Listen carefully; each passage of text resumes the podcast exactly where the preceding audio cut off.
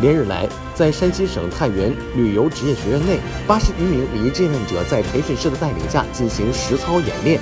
据该校老师介绍，第二届全国青年运动会太原赛区礼仪志愿者共有三百三十名在校大学生通过面试选拔。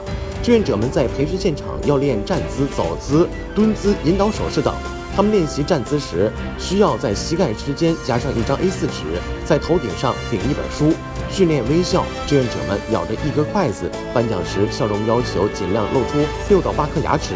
一天近十个小时的训练结束以后，很多志愿者因为练习微笑练到脸部肌肉酸痛。